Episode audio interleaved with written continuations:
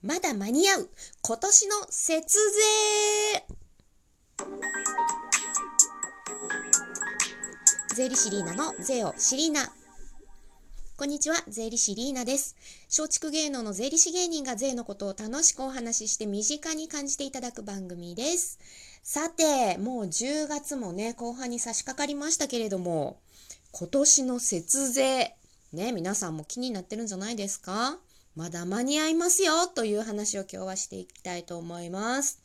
でね、えー、よくある話は医療費控除の話をね、ご質問受けたりするんですけれども、医療費控除って、まあ、ある程度収入、所得がある方は、10万円を超えた部分じゃないと、控除っていうのを受けられないんですよね。これはあの収入所得金額によってあの変動するのでいくらを超えた場合っていうのが変わってくるケースも所得が低い方はあるんですけれどもだいたいお給料で言ったら300万円ぐらいを超える方は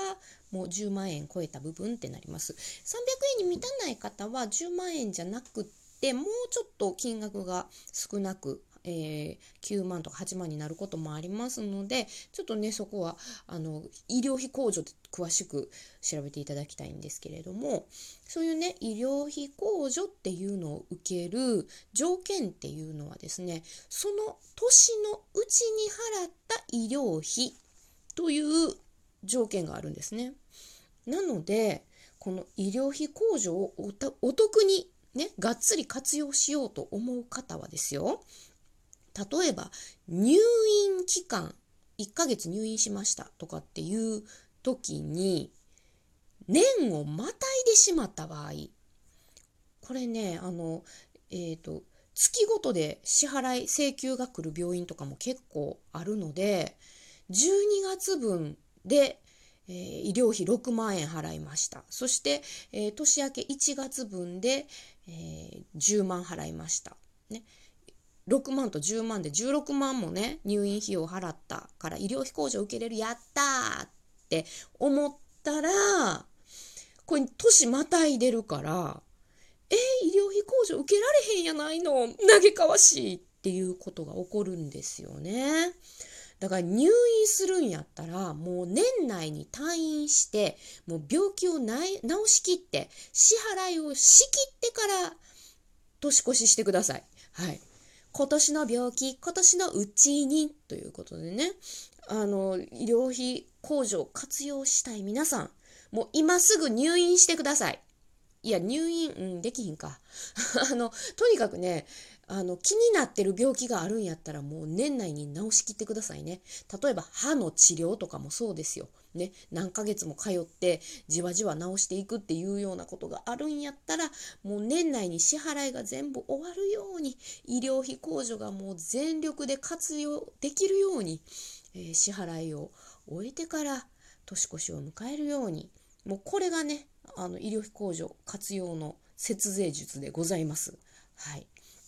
ということでお分かりいただけましたでしょうか。えー、今回からですね、えー何回かに分けて、今年まだ間に合う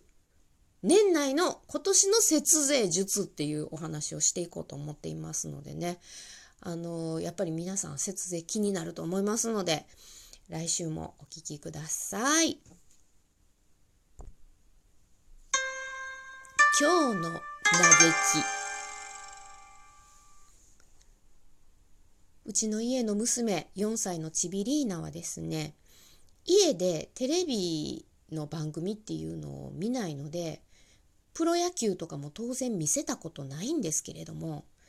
最近のうちの娘の口癖は「今日も阪神負けてん」どこで覚えてきたのよ嘆かわしい。ゼリシリーナのおしゃべりーナ。きっとね阪神ファンのうちの実家の母が言ってるんだと思うんですよね。で阪神今年そんな弱くないのにきっとうちの母がたびたび口に出してるんでしょうね今日も阪神負けてんっていうねしかもあの多分イントネーションが上がったり下がったりのイントネーションがきっと楽しくて真似してるんだと思います。もうなんかあんまりいろんなところで言わんとってほしいな。なんか私がめっちゃ家でねぼやいてるみたいに外で思われるやんね。保育園で絶対言わんとってほしいわ。はい。ちびりーなさんよろしくお願いします。ということで、おしゃべりーナのコーナーですけれども、あの、最近私はですね、MBS ぷくすけの YouTube チャンネルで、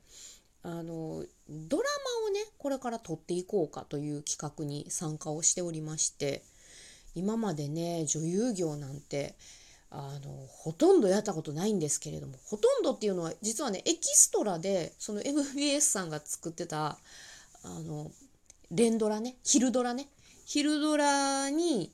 ちょっと出たことがあるんでエキストラで1回か2回ぐらいちらっと映ったことはあるんですけれどもでもあのちゃんとねあの演者として出演したことはもちろんありませんので駆け出し2年目の芸人ですのでもうまたとないチャンスと思いまして福助劇団に加入をさせていただきましてこれからねあのショートムービーで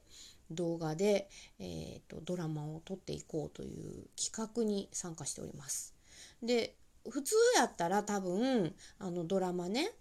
脚本がありますあのこれのこ何々役をやってくださいっていう感じで